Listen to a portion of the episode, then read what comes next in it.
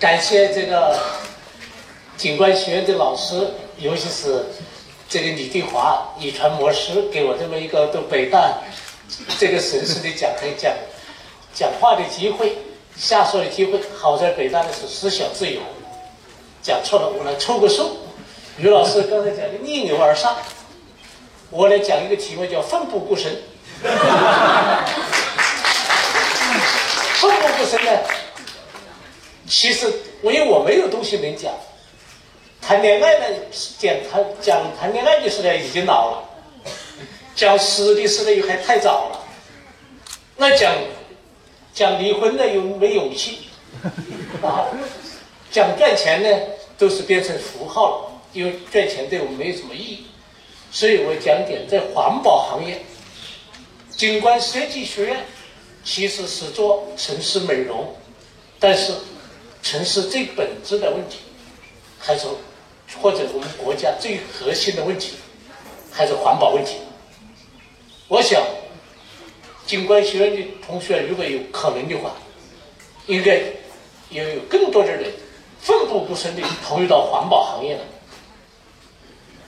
我我的理由是四个方面。我们人一生啊，逆所谓逆流而上，就是竞争，就是争。这个古人讲：“天下熙熙，皆为利来；天下攘攘，皆为利往。”人现在北大学而优则仕，大部分是争的是什么？争名于朝，当官了，像克强当总理一样。于老师没有前赴后拥吗？那克强总理就要一级保卫加强了。这就是争名于朝，争争利于世，或者争名于众。做网红嘛，现在我我们男人中最大的网红可能就是郭文贵了，这也是跟北大有千丝万缕的联联系啊，跟北大一起做生意的人，郭文贵啊，这是的。但是这些无论争名于于朝，争名于利，争争势于争争利于世，还是争智争名于众。都不足以解决我们国家的根本的生存问题。中国的环境问题已经威胁到了我们中国人的基本生存，已经威胁了我们基本的生存环境。北大其实任何高楼大厦没有这些红砖碧瓦的房子好看，任何红砖碧瓦的房子没有这些古木参天好，任何古木参天也不如未名湖的美，也不如。但是可惜，未名湖的水是五类水质，是五类水啊。说错了，这个水是吧？是泛散发着是释放着臭味的水质啊。而剑剑查尔斯河是二两类水，在这个剑桥的这个哈佛的查尔斯河，曾经六十年代也是现在这个样子，五类水，人家花了接近五十亿美元治理查尔斯河，当然。是就是景观学院，这这个剑桥大学的剑桥河，人家是一几乎是一类水质，一类水质是非常美的。当然，我们北京这几年因为雾霾造成的这个环境损失、经济损失，预计在四千亿左右，四千亿左右啊。现在有很多的使领馆，尤其是北欧、加拿大的使领馆。招不到人，就是因为雾霾问题，人不人不满呀，没人，不是钱的问题。坦率说，再好的高楼大厦，再好的这个呃高速公路、高速铁路，如果没有干新鲜的空气、干净的土壤，当然也有人讲的过分。滨州大学那个孩子讲说，美国的空气都是甜的，就是这个呃昆明的空气。就很差，那北京、北昆明就更差了。所以，我们可能，尤其是你我们这代人，可能已经差不多要完蛋了。尽管谈死还先选早，但是还想还想奋不顾身的修复我们中国的环境，修复我们中国的环境。我今天早上六点半就到这个学学校来了，我看到一个最不雅观的一个老教授，就在未名湖边上偷采玫瑰花。他看到我又不好意思，又放在这个这个帽帽间里面。我就跟他讲，我说这其实这个花打了药的没有用，泡茶泡茶喝没用，我给你送一点，你给我个电话就行了。啊，出行来的哟。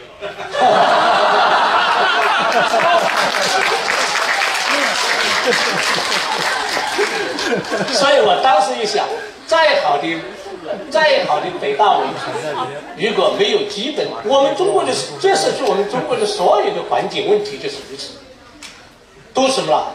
牵涉的公共利益，没人负责。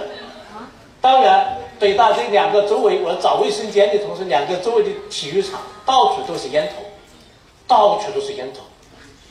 这个我是在我尽管我没有上过像样的大学，更谈不上考北大了。你这个，但我也去过很多的大学，像北大这个体育馆周围到处都是烟头的，确实很少。尤其第二体育馆那儿，全是烟头。那个扫卫生的时候，扫的没有一会儿就丢了。一会儿就丢了，所以北大文凭和不烂人烟头其实没有本质上的联系，没有本质上联系。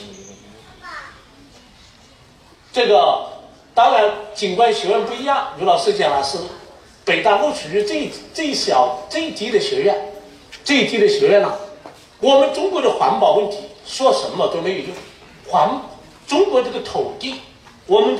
新鲜的空气，中国土地是我们中国人自己的，与政府无关，与政党也无关，是我们自己的。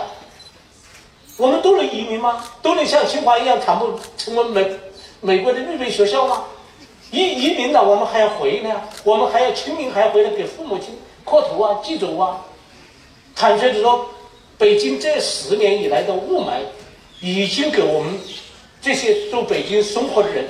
的生存提出了严酷的挑战，这种挑战，这我从来不戴口罩，口罩没有用，口罩一点用都没有，只能说什么给这些有助于三安某公司啊这些公司的股价上涨而已，因为他们这雾霾概念股啊，美国有三只超级大牛股，其中有个德州仪器做三安某口罩的。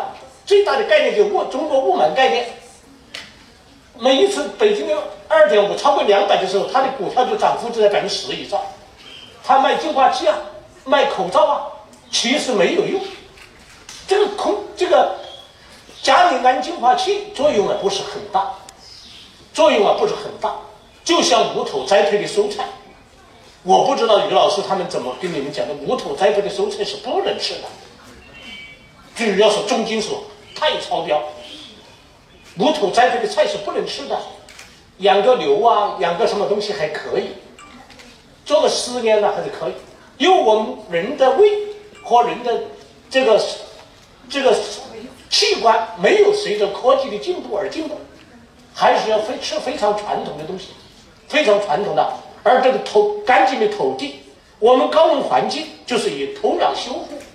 在这个行业中亏损了接近十五年了，一直在土壤修复里面，我们做了很多的具体的工作。我们是一些工，你们是属于设计师，是属于艺术和科学的结合。我们是是是什么？工程工程部门是实施的，干具体事。我需要的是工程师，而不是需要的是做工程师啊。四月八号我还在德国去找一些做这个。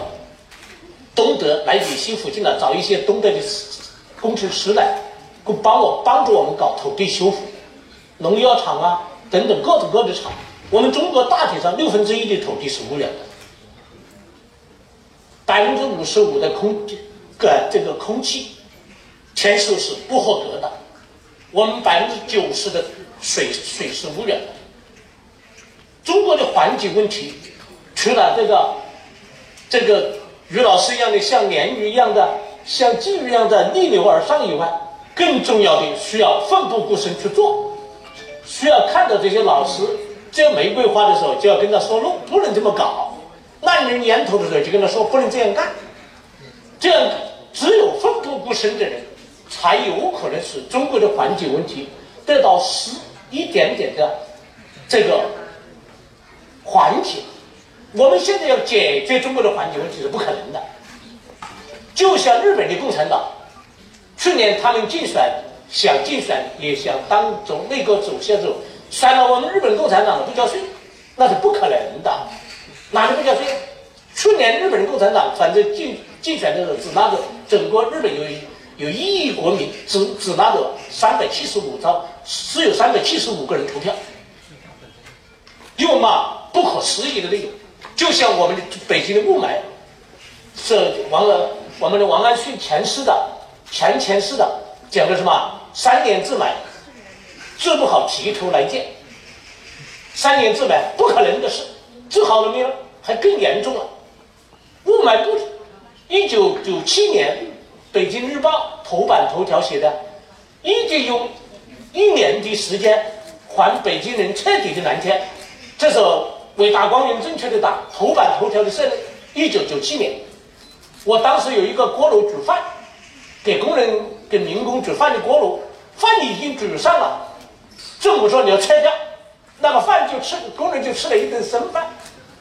为什么？为了治理雾霾，一九九七年就把咱们家的锅锅炉，那天正在煮饭，十点多钟了，我们南方人吃米饭，煮上了都把锅炉给撤了。